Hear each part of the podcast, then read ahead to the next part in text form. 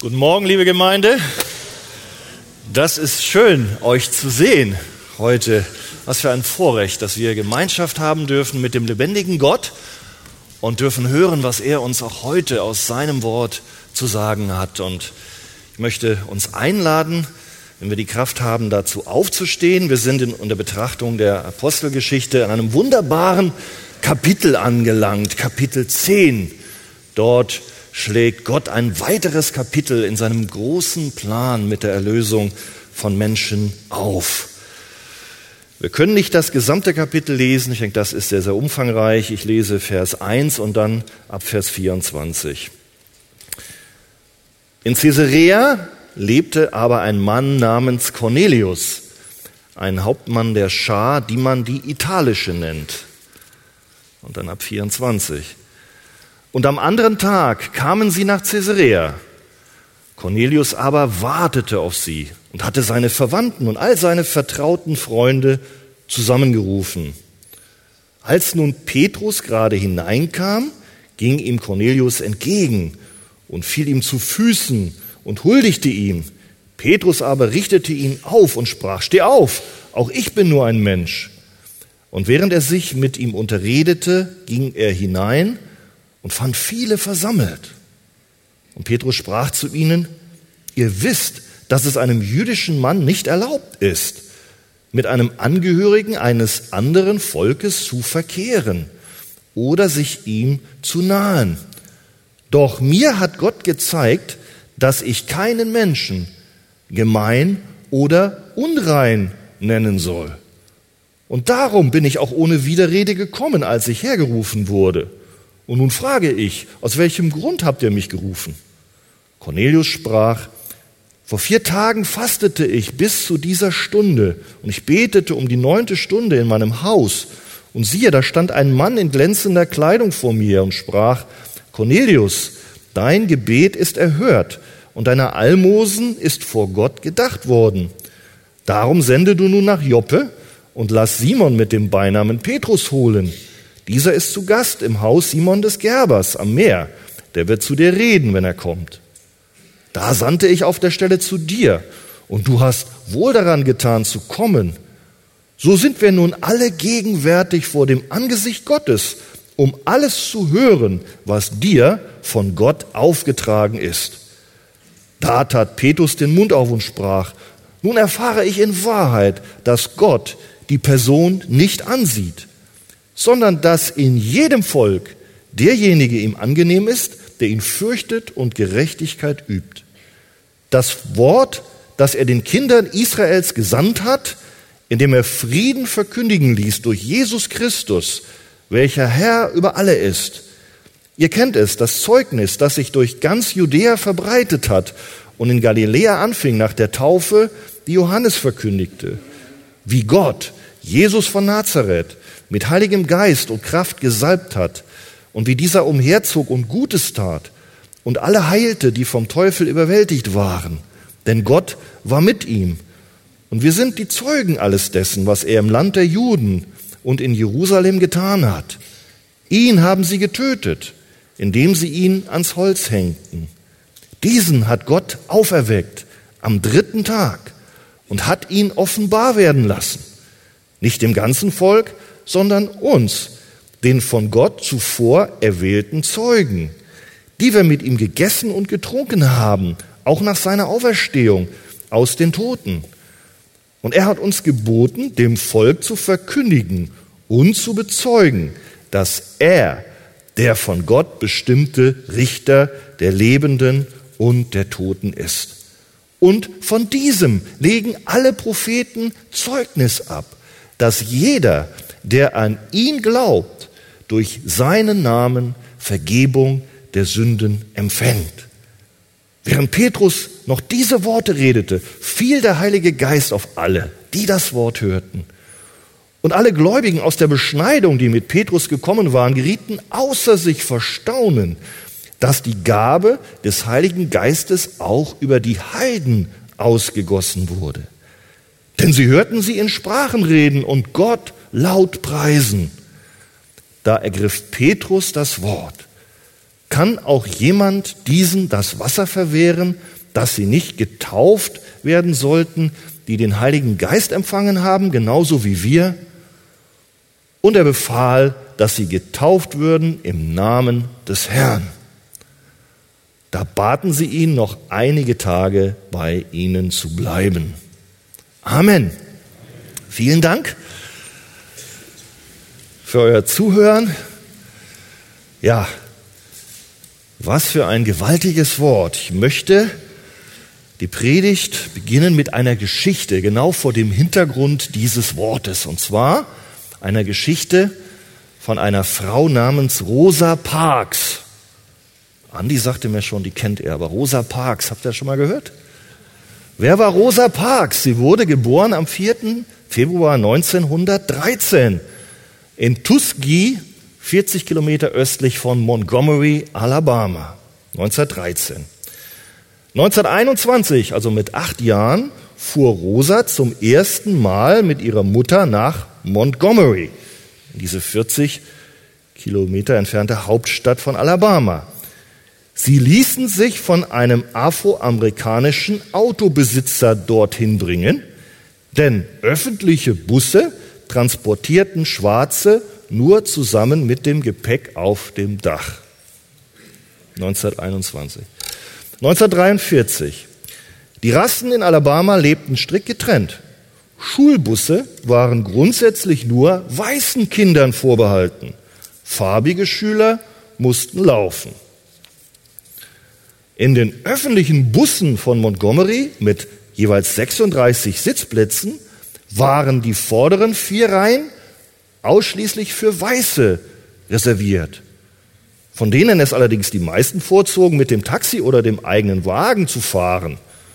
Es kam deshalb häufig vor, dass die den Weißen vorbehaltenen Plätze unbesetzt blieben, während sich im hinteren Teil des Busses die Afroamerikaner drängten. Im mittleren Teil der Busse durften sich die Farbigen zwar aufhalten, aber nur so lange, bis eine weiße Person sich dort setzen wollte. In diesem Fall mussten die Schwarzen aufstehen und nicht nur einen Sitzplatz, sondern die ganze Reihe freimachen. Saßen bereits Weiße im vorderen Teil eines Busses, mussten die Afroamerikaner nach dem Lösen des Fahrscheins vorne wieder aussteigen und hinten um den Bus herumgehen bis zur hinteren Tür und dort einsteigen. 1. Dezember 1955. Als Rosa Parks gegen 18 Uhr von der Arbeit nach Hause fuhr, saß James Blake an dem Steuer des Busses. Ein Mann, der sie zwölf Jahre zuvor bereits einmal aus seinem Bus gezerrt hatte. An der Haltestelle vor dem Empire State Theater stiegen Weiße ein. Einer von ihnen, Jim Crow, fand keinen Sitzplatz mehr.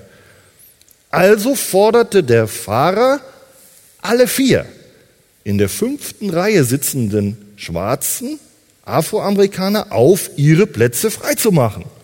Denn es durfte kein Schwarzer mit einem Weißen auch nur zusammen in einer Reihe sitzen. Move you all. Bewegt euch. Ein Mann und zwei Frauen, der Afroamerikaner, standen auf. Doch Rosa Parks blieb sitzen. Vergeblich redete der Busfahrer James Blake auf die 42-Jährige ein. Schließlich verließ er den Bus und kam mit zwei Polizisten zurück, die Rosa Parks verhafteten und ins Rathaus von Montgomery brachten und den Vorgang protokollierten, sie fotografierten, ihre Fingerabdrücke nahmen und sie dann ins Stadtgefängnis einsperrten. Es kam mit einer Geldstrafe davon, die aufgrund einer öffentlichen Verhandlung verhängt wurde. Szenenwechsel, 2.7.1964. Wir glauben, dass alle Menschen gleich sind. Das sagte der amerikanische Präsident Lyndon B. Johnson in seiner Fernsehansprache am Abend des 2. Juli 1964. Und dann setzte er im East Room des Weißen Hauses seine Unterschrift unter den Civil Rights Act, das wohl wichtigste Bürgerrechtsgesetz der USA. Es lautet auszugsweise, alle Personen haben Anspruch auf den vollen und gleichberechtigten Zugang zu Waren, Dienstleistungen, Einrichtungen, Unterbringungs Unterbringungsmöglichkeiten an jedem Ort der öffentlichen Versorgung, ohne Diskriminierung und ohne Rassentrennung. Und wie es im Juristendeutsch dann so schön weiter heißt, jeder der folgenden Einrichtungen ist ein Ort der öffentlichen Versorgung. Gasthaus, Hotel, Motel, Einrichtung, die Unterkünfte bietet, Restaurant, Cafeteria, Lunchroom, Snackbar, Tankstelle, Film, Theater, Konzertsaal, Sportarena, Stadion. Und zur Durchsetzung dieser Bürgerrechte wird eine Kommission eingerichtet zum Schutz und Aufklärung bei Verstößen wegen Verweigerung gleicher Rechte, die tätig wird bei Verstößen bezüglich Wahlen, Bildung, Wohnraum und Nutzung der öffentlichen Verkehrsmittel. Amen. Ja, ich denke, wir sind doch ein Stück betroffen und beeindruckt und vielleicht auch geschockt, wenn wir so etwas hören. Etwas, was aus menschlicher Sicht über viele Jahre und manchmal Jahrhunderte unmöglich erschien, jedenfalls aus der Sicht einer Gruppe, die für sich bestimmte Vorzüge mit Ausschließlichkeitscharakter in Anspruch nahm, wird plötzlich möglich. Aber das geschieht nicht nur einfach so.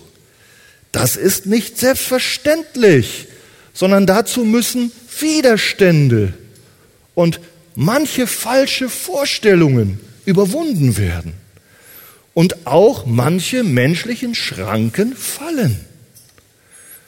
Wir haben das Beispiel der Gleichberechtigung der Einwohner der USA mit schwarzer Hautfarbe mit denen mit weißer Hautfarbe gehört, was ihnen über Jahrhunderte vorenthalten wurde. Und für uns heute ist das doch klar. Und auch aus Sicht der Bibel ist es klar.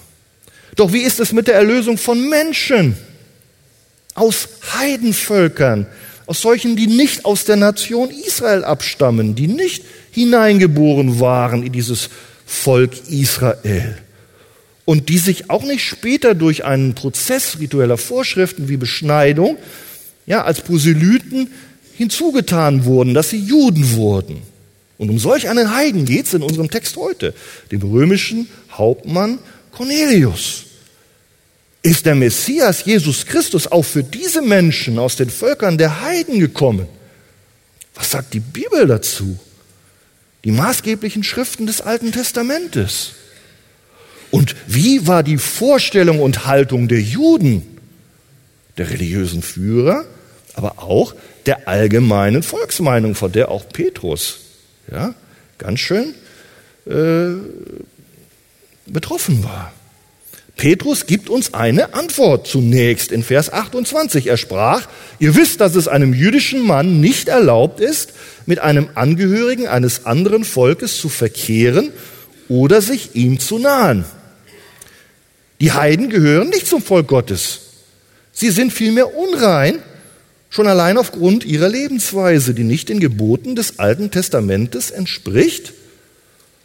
So essen sie auch Tiere, die in den Speisegesetzen im Alten Testament als unrein bezeichnet sind und die Juden nicht essen. Nein, damit darf sich ein gläubiger jüdischer Mann nicht verunreinigen und in das, in das Haus eines solchen ungläubigen Heiden darf man auch nicht gehen, um sich nicht zu verunreinigen und umgekehrt lädt man den auch nicht zu sich nach Hause ein.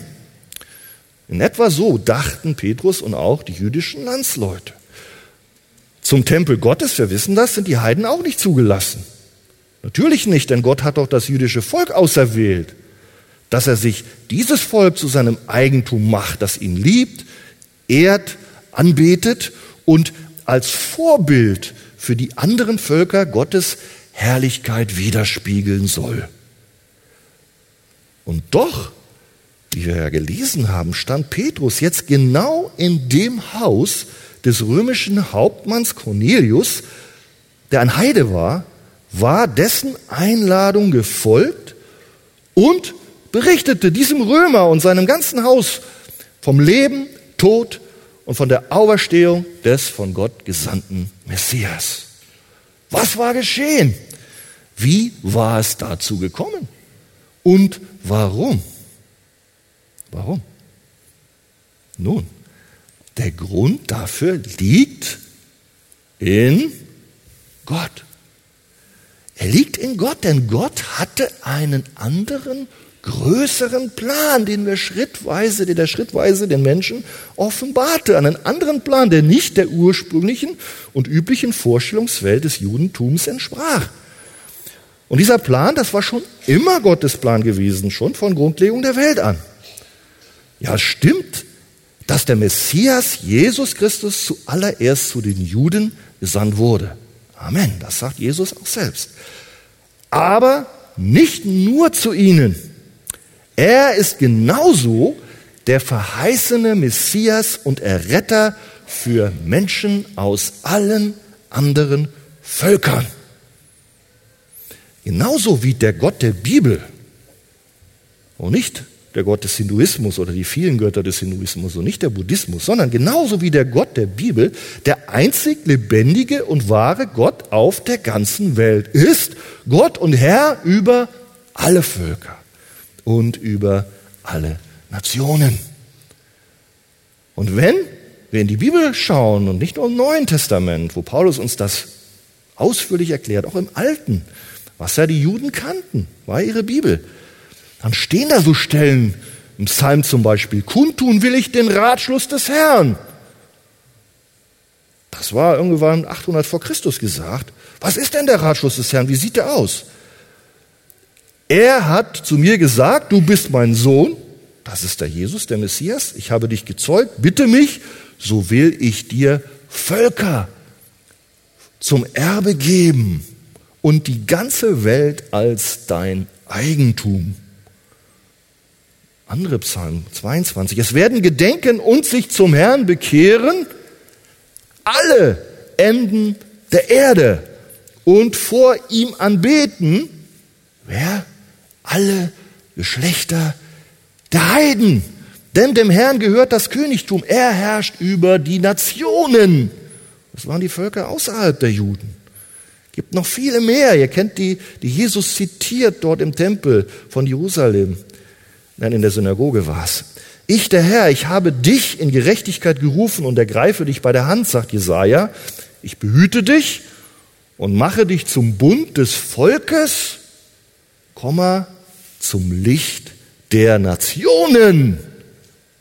Blinde Augen aufzutun, Gefangene aus dem Kerker hinauszuführen und aus dem Gefängnis, die in der Finsternis sitzen. Blinde Augen aufzutun mit Licht für die Heiden, für die Nationen. Das Alte Testament ist voll von den Verheißungen. Es wird eine Zeit sein, da wird der verheißene Sohn kommen und den wird der lebendige Gott nach seinem ewigen Ratschluss, wie wir gelesen haben, zum Bund des Volkes und gleichzeitig zum Licht der Nationen machen. Menschen aus den Juden und den Völkern der Nationen, alle wird der Messias befreien und sich zusammen zu seinem Eigentum machen, dass sie zu, zu ihm, zu seinem Eigentum und zu seinem Volk gehören.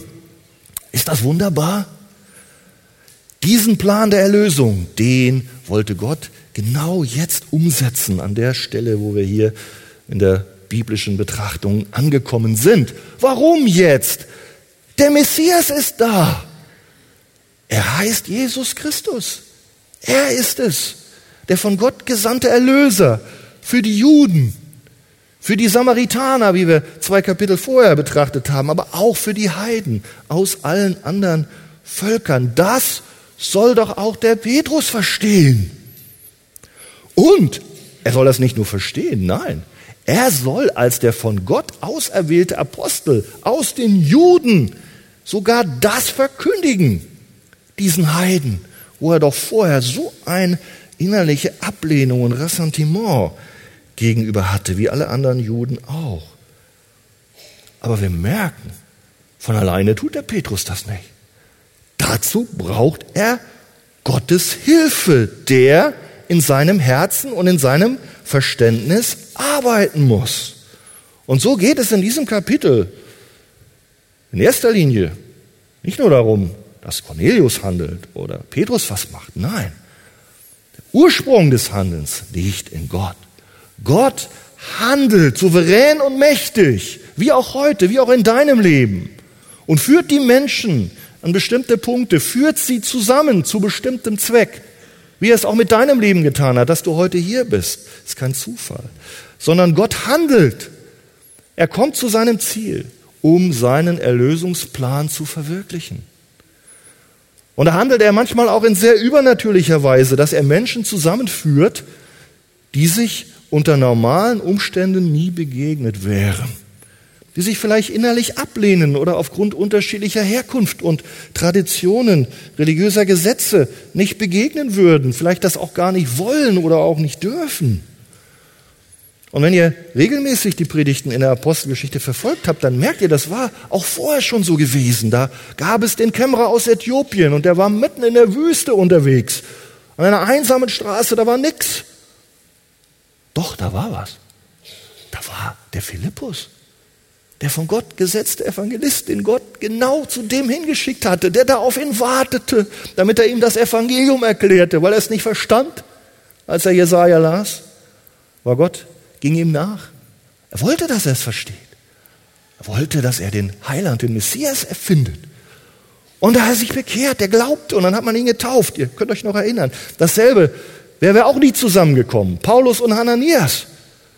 Paulus hatte eine Begegnung mit dem Herrn und dann sollte plötzlich ein Mann von Gott, der geschickte Hananias, dahin gehen, um dem natürlich zu erklären, was Paulus erlebt hatte, nämlich das Evangelium von Jesus. Das hielt er für, ja, nach jüdischer Sicht für nicht gut, für Rebellion, für Abfall. Und Gott musste ihm helfen. Und der Hananias wollte überhaupt nicht gehen, aber Gott führt die beiden zusammen, die eigentlich nicht willens waren. Und das Gleiche geschieht auch hier. Gott überwindet diese Hindernisse. Denn Jesus Christus ist für alle Menschen gekommen, nicht nur für die Juden, wie Paulus, für den auch. Dem schickt er auch den Hananias. Nein, er ist auch für die Menschen aus den anderen Völkern gekommen. Und so bereitet Gott hier seinen Diener Petrus in dem Kapitel 10, wir haben ja nicht alles gelesen, auf diese zunächst undenkbare Begegnung mit diesem Heiden vor. Und Gott hat Mittel und Wege dafür, diesen unwilligen Petrus doch so zu formen, dass er das dann auch tut. Das geschieht durch eine Vision.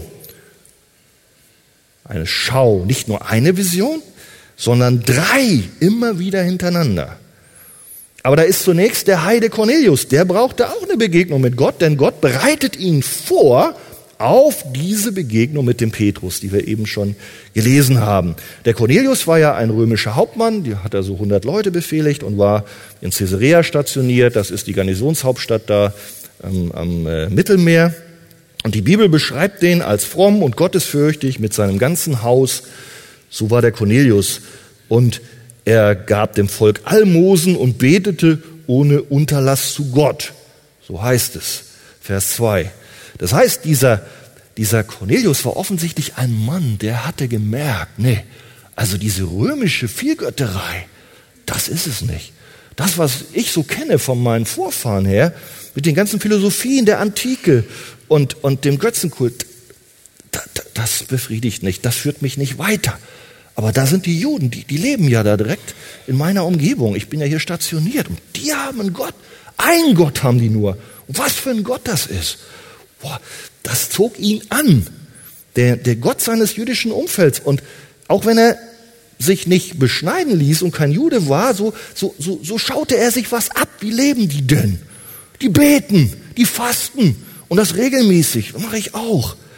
Und, und er war ja auch so ein, so, ein, so ein Chef von einem Haus, er hatte eine Familie und die hat er mit reingenommen in seine sich ständig erweiternden religiösen Erfahrungen, hat er nicht nur für sich behalten, sondern und da hör mal als Familienvater gut zu, der hat geistlich Verantwortung übernommen für sein Haus. Da gehörte seine Familie dazu, seine Frau, seine Kinder, aber auch alles, was sie da hatten, Sklaven und andere Diener, haben wir ja gehört.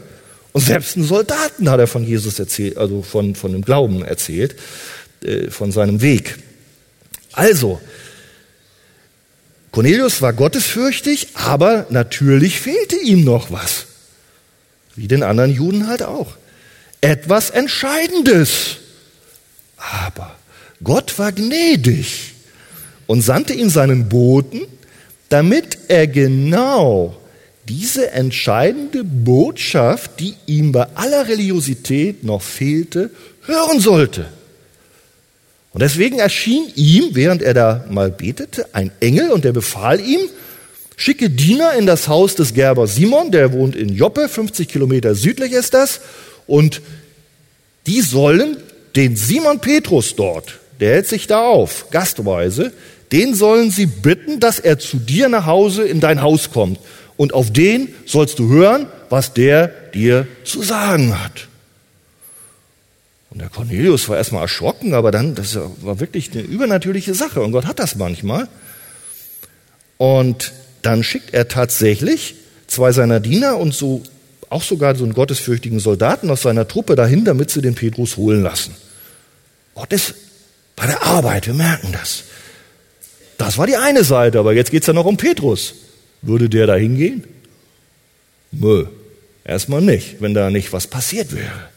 Aber Gott wendet sich jetzt gezielt diesem Petrus zu. Der war gegen Mittag auf das Hausdach gestiegen, ja, seines Gastgebers da, dem Gerber, und hat da anscheinend Einsamkeit gesucht. Anscheinend war man um Dach einsam. Also ich denke, vielleicht war das nicht gerade schräg, da wäre es schwierig zu beten, aber es war flach und dann hat er da eine Gebetszeit gehabt und plötzlich begegnet ihm da irgendeine Vision, eine Schau.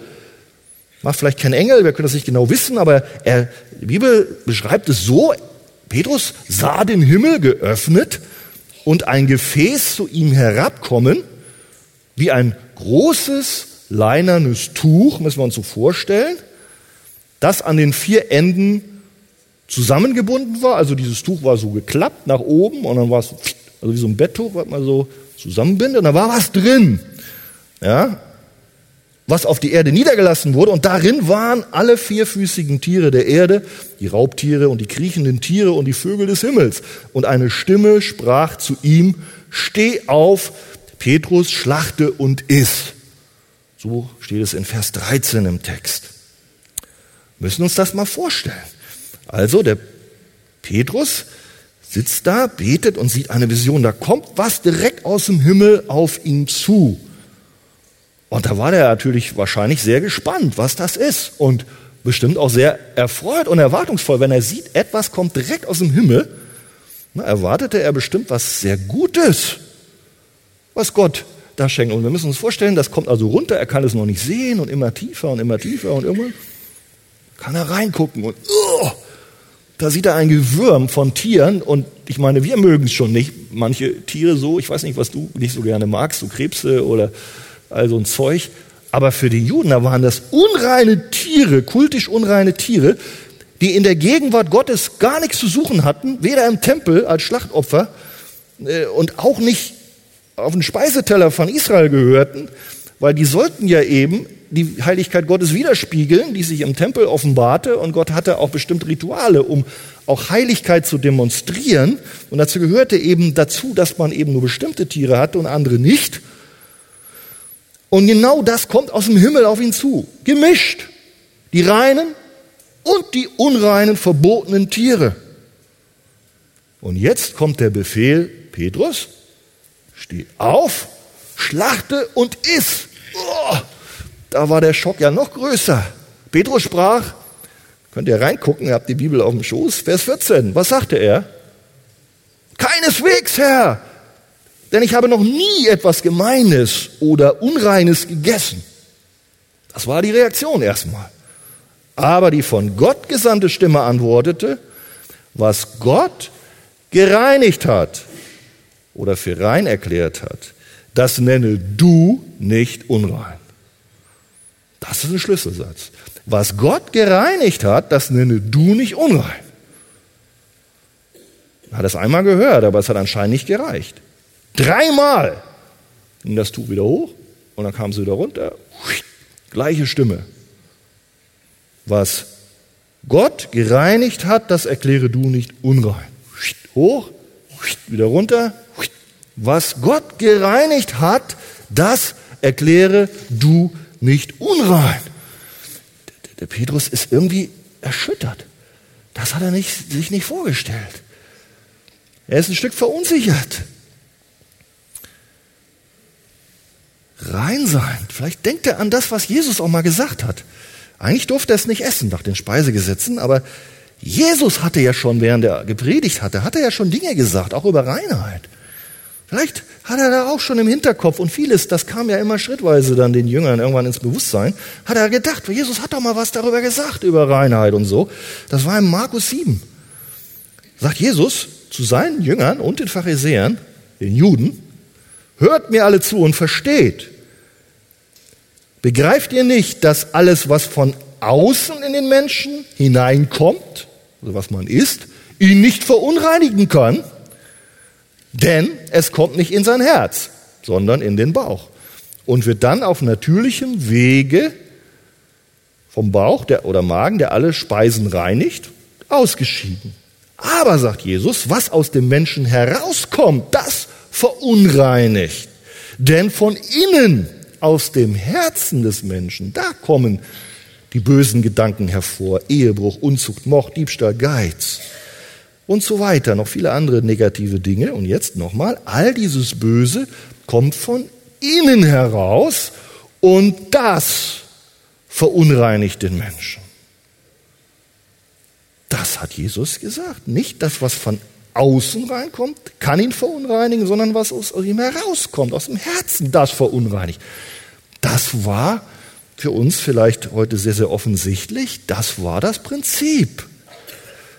Und Petrus ist vielleicht noch unsicher, wie er alles einzuordnen hat, aber Gott hilft ihm. Wie er auch dir hilft. Vielleicht bist du heute hier, du bist neu, du denkst, was redet der?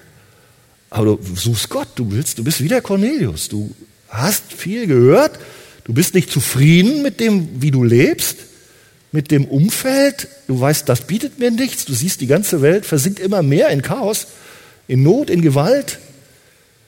Und die Politiker haben überhaupt nichts mehr im Griff.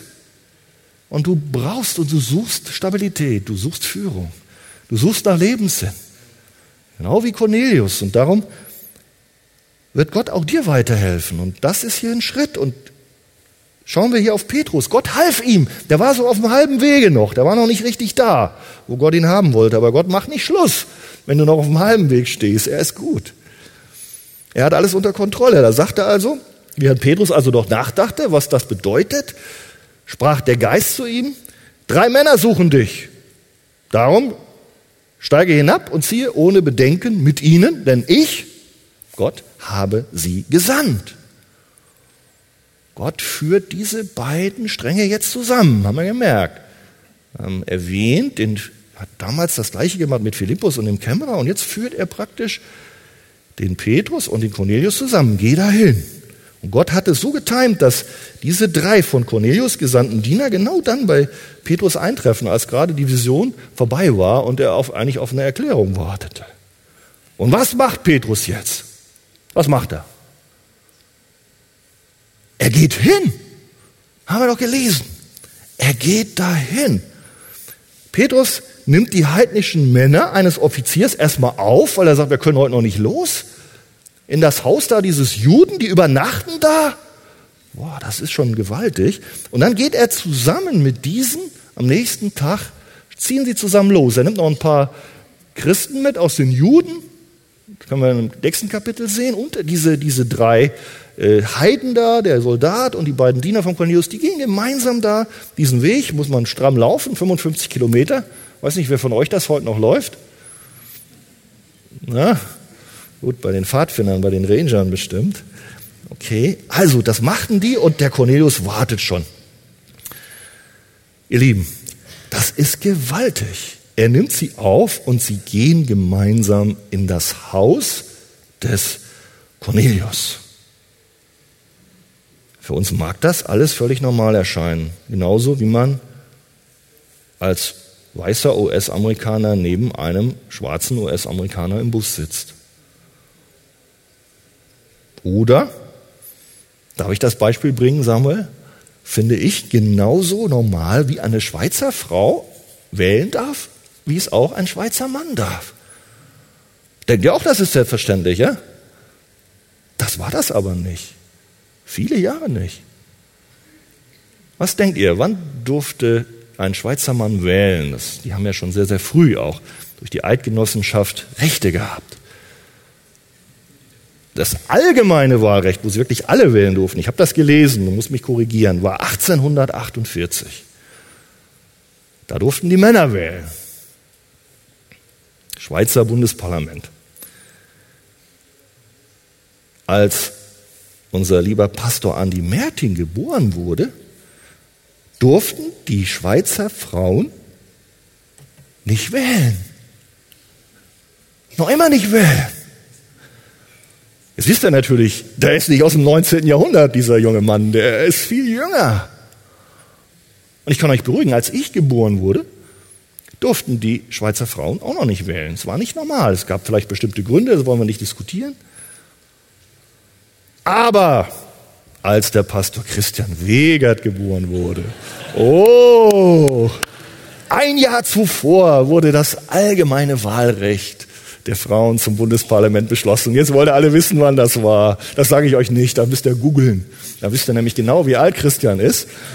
Und ja, okay. Also, Dinge, die uns normal und selbstverständlich erscheinen, sind es an sich gar nicht.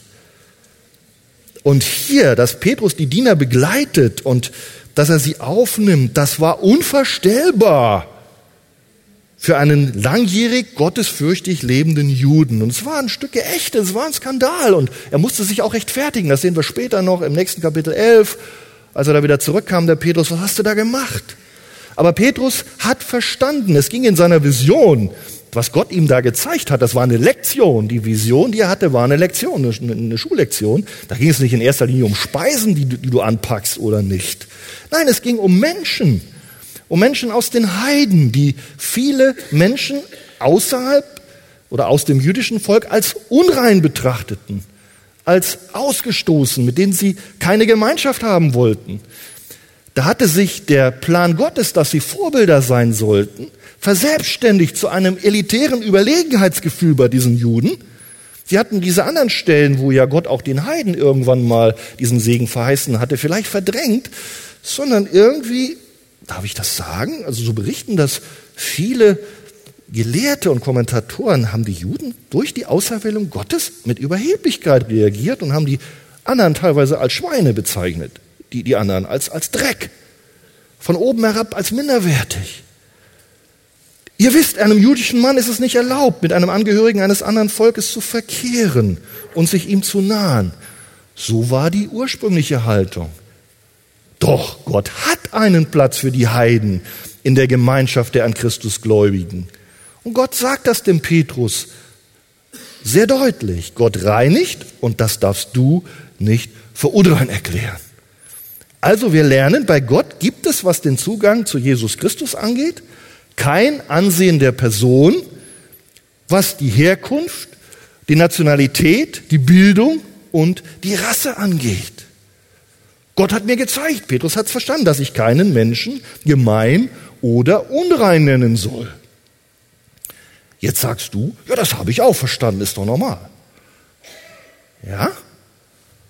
Haben wir das im Kopf verstanden? Oder leben wir das auch so? Wie ist das? Haben wir in unserer Gemeinde Platz für alle Menschen, unabhängig von Herkunft, Nationalität, Bildung, Rasse? Ja, sagst du, haben wir, die sitzen doch da hier überall.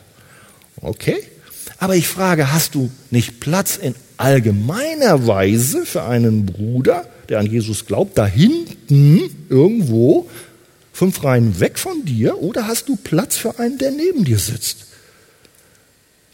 Im Bus oder in der Gemeinde. Ganz anderer wie du, der, der hat anderes Parfum. Oder, ich weiß nicht, der hat äh, andere Essensgewohnheiten. Äh, hast du Platz in deinem Herzen für ihn? Das, das ist etwas, das fordert uns vielleicht raus. Nicht, dass er allgemein, dass wir eine internationale Gemeinde sind. Gibt es Menschen, wo du vielleicht denkst, oh, mit, die sind zwar wiedergeboren, aber besser, ich lebe so ein bisschen auf Entfernung mit denen. Wie gehst du damit um, wenn es Menschen sind, die eine ganz andere Kultur haben?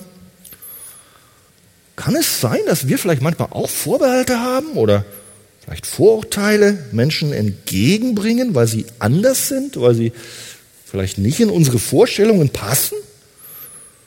Vielleicht wie man sich zu benehmen hat, was man anzieht oder vielleicht können es auch Behinderte sein, Aussiedler, Ausländer, Flüchtlinge, Roma, Sintis. Wir wissen, sie sind anders, aber sie sind, wenn sie glauben, von Gott zu einer Gemeinde mit dir und mir hinzugetan. Vielleicht ist es banaler, vielleicht verurteilst du ältere Menschen, weil sie nicht mehr modern sind oder weil sie nicht mehr so schnell sind oder weil sie manchmal wunderlich sind. Das ist eine Herausforderung an die jungen Leute. Oder an die Senioren unter uns. Christian hat schon eine Einladung ausgesprochen. Freuen wir uns, wenn wir Gäste haben, wenn wir Besucher haben, auch wenn sie auf deinem Platz sitzen. Uh. Uh, da sitze ich doch immer.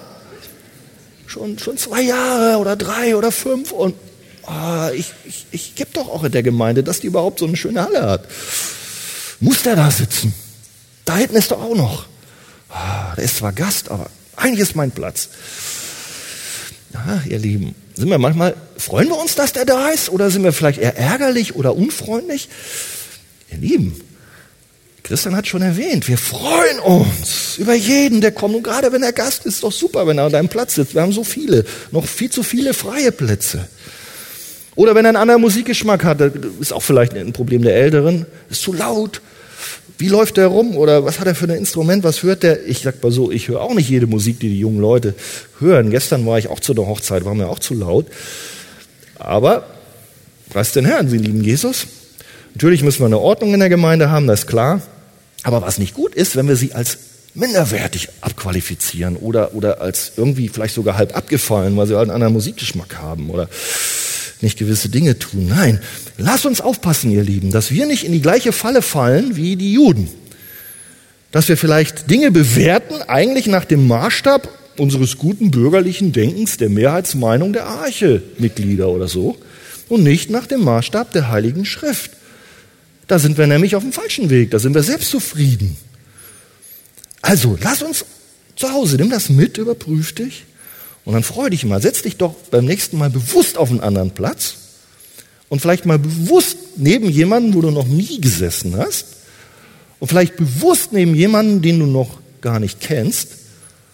Und vielleicht bewusst auch mal neben jemanden, den du zeigen willst, ich liebe dich, obwohl er vielleicht ganz anders ist, obwohl du normalerweise nicht normal Begegnung mit dem hättest, irgendwo anders. Zeig ihm das. Das ist die Gnade und das Kennzeichen einer lebendigen Gemeinde.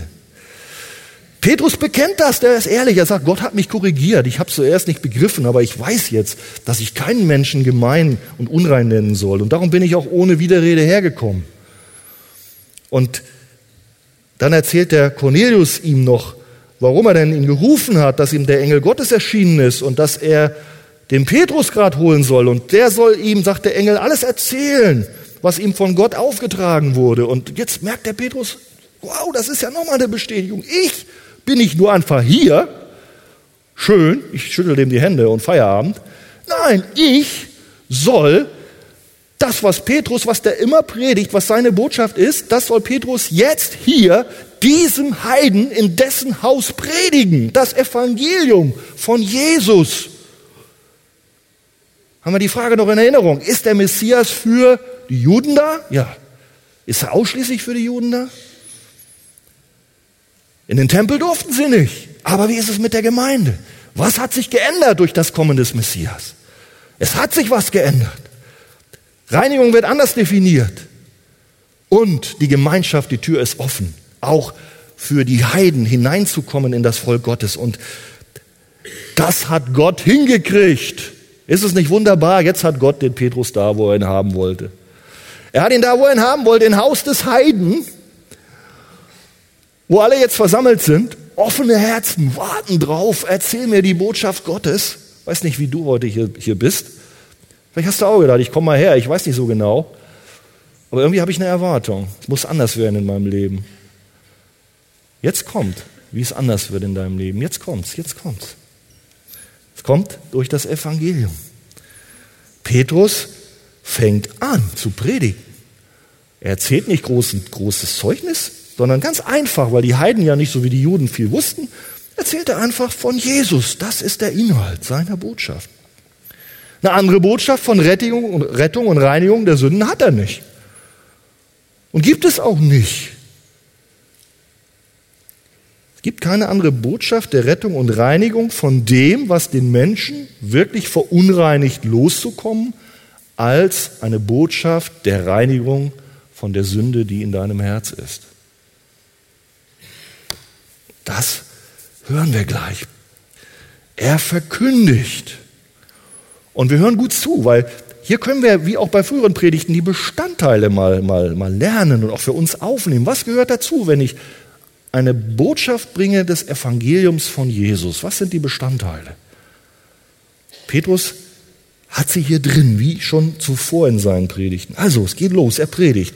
Gott hat dem Volk Israel die Botschaft gesandt oder die Verheißung, dass er Frieden schaffen wird durch den von ihm verheißenen Messias.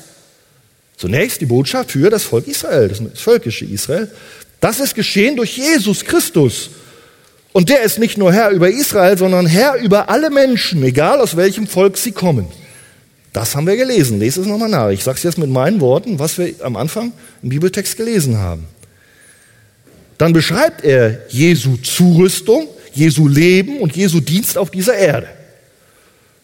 Das gehört zum Evangelium. Gott war mit ihm.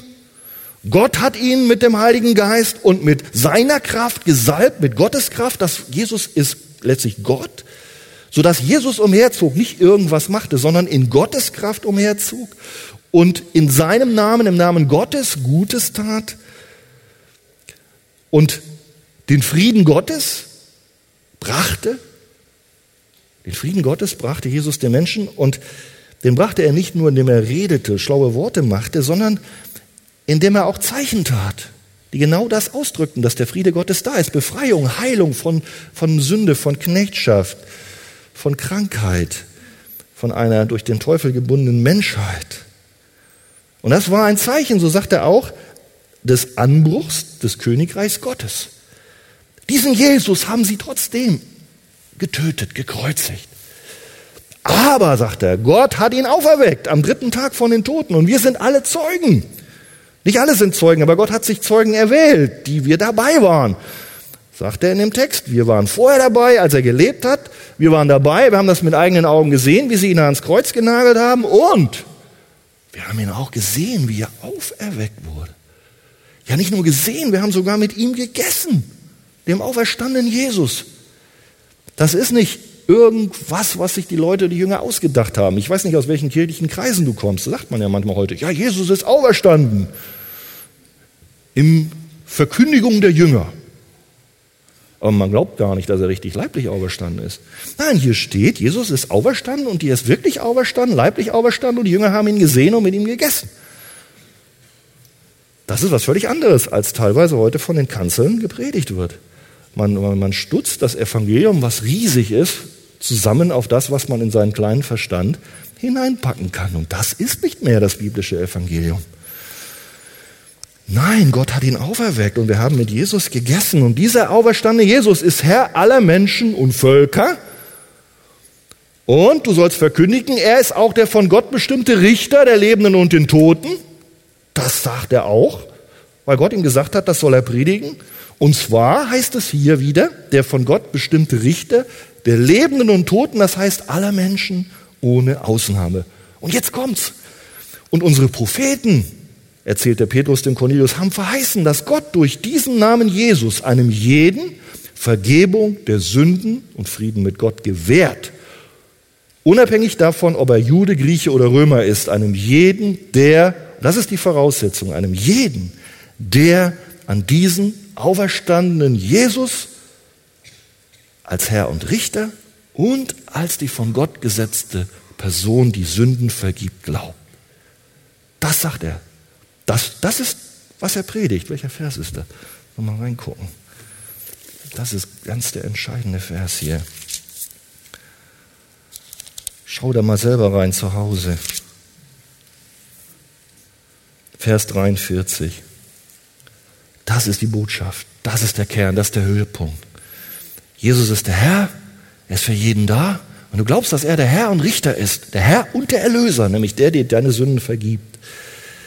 Das haben die Propheten Verheißung, dieser ist er. Und das haben die gehört. Die standen da und hörten, Petrus, erzähl uns. Und dann kam diese Botschaft. Jedem, der glaubt, der hat Zugang. Der glaubt, dass Jesus der Retter ist, der die Sünden vergibt. Steht hier. Vers 44. Guck mal rein. Während Petrus noch diese Worte redete, der war noch kaum fertig, fiel der Heilige Geist auf alle, die dem Wort zuhörten. Was für eine gewaltige Wirkung. Da war das Evangelium, da war die Botschaft, da war der Kern. Jesus gestorben und auferstanden für die Sünden von Menschen. Nicht nur für die Juden, auch für deine. Und, und der Cornelius, der wartete, der wusste, ich habe ein Problem, ich habe Sünde in meinem Leben. Jeder, der glaubt, erfängt Vergebung der Sünden an Jesus. Sein Herz war offen. Und Gott, in dem Moment wird er wiedergeboren. Da fällt der Heilige Geist auf ihn und auch auf die anderen Familienmitglieder. Und ich glaube, der fällt auf die anderen, weil die waren auch vorbereitet. Der Cornelius hatte vorgesorgt. Die hatten sich geistlich beschäftigt und die haben auch alle geglaubt. Der Heilige Geist fällt auf den Römer Cornelius, der dieser Botschaft der Vergebung der Sünden durch Jesus Christus mit geöffnetem Herzen zuhörte und sie annahm und glaubte. Und die Zeichen waren eindeutig, dass er glaubte. Nämlich die fingen an, Gott zu loben und zu preisen und auch in fremden Sprachen und Zungen steht hier, wie das auch in ähnlicher Weise die Juden selber erlebt hatten zu Pfingsten, als der Heilige Geist kam. Und jetzt bin ich bei dir. Mir kommt der Cornelius vor wie so ein trockener Schwamm, der wartete, der wartete. Wo ist die Botschaft? Wo ist Gott? Wo ist die Botschaft Gottes? Da ist sie. Auch heute für dich. Jesus Christus gestorben, auferstanden zur Vergebung deiner und meiner Schuld. Und er vergibt dir deine Schuld. Und das war der Eingang in das Bundesvolk Gottes. Denn jetzt fiel der Heilige Geist und die Juden waren schockiert. Jetzt sehen sie, Mann, das, was der Joel gesagt hat, das ist doch verheißen. Das ist doch für das Bundesvolk Gottes verheißen. Das hat doch äh, im Alten Testament der Prophet gesagt. Da wird der Messias kommen und das werden die letzten Tage sein. Die Endzeit ist angebrochen. Und in den Tagen wird der Heilige Geist auf alles Fleisch fallen. Und dann werden bestimmte Dinge passieren. Und jetzt sehen Sie, Mann, das passiert jetzt nicht nur mit uns, sondern mit den Heiden. Und damit war der Siegel Gottes da, die gehören zum Bundesvolk Gottes. Die gehören zum Volk Gottes. Bumm. Das war klar. Nach den Schriften des Alten Testamentes. Das haben die alle verstanden. Und die kamen aus dem Staunen nicht mehr raus, die waren außer sich. Die Gabe des Heiligen Geistes für alle, die glaubten und auch für solche, die sich nicht zuvor hatten beschneiden lassen, die nicht aus dem jüdischen Volk kamen und sogar welche, die haben vorher noch nicht mal die Taufe erlebt. Aber Petrus wusste und dann, dann, dann, dann hat er auch reagiert. Er, er ist jetzt voll dabei, er hat das verstanden, auch diese Verheißungen. Gott hat es doch bestimmt, dass auch die Heiden zum Volk dazugehören. Und jetzt sagt er, kann auch jemand diesen das Wasser verwehren, dass sie nicht getauft werden sollten, die den Heiligen Geist erfangen haben, genau wie wir? Jetzt macht er sein Herz auf. Der Jude, der gläubige Jude Petrus macht sein Herz auf für die anderen Gläubigen aus den Heiden, für den, darf ich das sagen, stinkenden Römer Cornelius. Er ist nicht mehr stinkend, er ist sein Bruder. Sie taufen ihn als Zeichen des Bekenntnisses, dass der Cornelius glaubt. Sie taufen das Haus mit als Zeichen des Bekenntnisses, dass das Haus glaubt. Sie taufen sie auch als Zeichen, dass sie zum Volk Gottes gehören, zur Gemeinde. Und das ist das Bundesvolk, was sich Jesus erwirbt durch sein Blut, teuer erkauft, aus den Juden zuerst, aber auch aus den Heiden. Und die jetzt seiner Gemeinde angehören. Und dann schließt unser Abschnitt und Petrus blieb noch einige Tage bei ihnen. Die Barrieren sind jetzt weg, der bleibt da und ich kann mir vorstellen, die hatten Gemeinschaft miteinander, der erklärte ihnen noch tiefer das Evangelium. Sie lobten Gott gemeinsam als Gläubige aus den Juden und aus den Heiden. Gott ist mit seiner Mission zum Ziel gekommen. Und ich habe meine Predigt nicht nur genannt die Bekehrung des Cornelius. Und die findet man überall. Kannst du in der Bibelüberschrift gucken, Bekehrung des Cornelius. Nein, ich habe sie gesagt, zwei Bekehrungen. Das Evangelium für die Heiden, das ist besser. Weil der Petrus musste bekehrt werden, musste begreifen, ja, Gott öffnet das, das ist die Gemeinde Gottes für die Heiden. Das war wie eine zweite Bekehrung für den. Und natürlich musste sich auch der Cornelius bekehren. Der konnte gottesfürchtig und religiös sein, wie er wollte. Aber das war alleine nicht genug. Gott ist mit seiner Mission zum Ziel gekommen. Mit Simon Petrus und mit dem Heiden Cornelius und hat ein weiteres Kapitel seiner Erlösungsgeschichte geschrieben. Und nun zum Schluss. Das darf auch dir Mut geben. Ich weiß nicht, welche Hindernisse du in deinem Glaubensleben hast. Gott hat Wege zu deinem Herzen.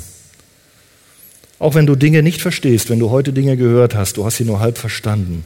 Petrus hat dieser Botschaft geglaubt und ist gefolgt. Er ist gegangen. Er ist zu Cornelius gegangen. Er hat sich auf die Dinge eingelassen, wo Gott zu ihm gesprochen hat. Er hat sich darauf eingelassen, wo er umdenken musste wo er aus alten, eingefahrenen Spuren, jahrelangen Spuren, jahrhundertelangen Spuren, ich weiß nicht, welche Traditionen du hast, aus welchem Hintergrund du kommst, bist du muslimisch, bist du orthodox, ich weiß es nicht. Der Kern ist nicht die Religiosität wie bei Cornelius, der Kern ist Jesus. Und darum möchte ich zum Schluss mit uns beten und wir dürfen gerne aufstehen. Und ich möchte einfach Jesus bitten, dass er gerade dir begegnet heute, wenn bei dir Dinge zurechtgerückt werden müssen, wenn Prioritäten sich ändern müssen, dass Gott dir ein williges Herz schenkt, auch Korrekturen anzunehmen. Vater, wir danken dir für dein wunderbares Evangelium.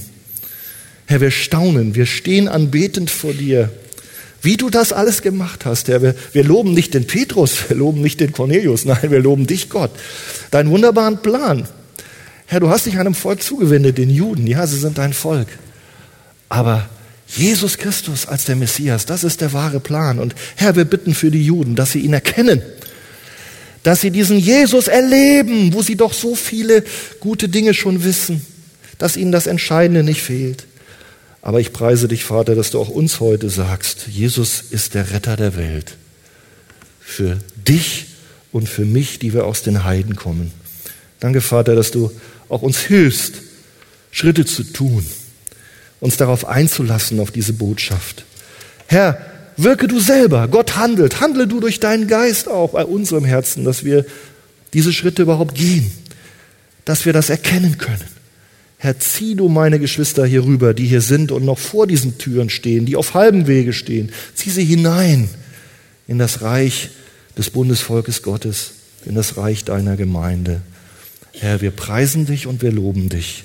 Herr, und hilf uns auch, wenn wir gesündigt haben, dass wir Menschen gegenüber nicht lieb waren, weil sie anders waren, obwohl sie zum Bundesvolk Gottes gehörten. Herr, vergib uns und hilf uns, nicht nur als Gemeinde, sondern auch als einzelner Christ, dass wir diesen Menschen mit Liebe begegnen und sie von Herzen annehmen. Im Namen Jesu. Amen.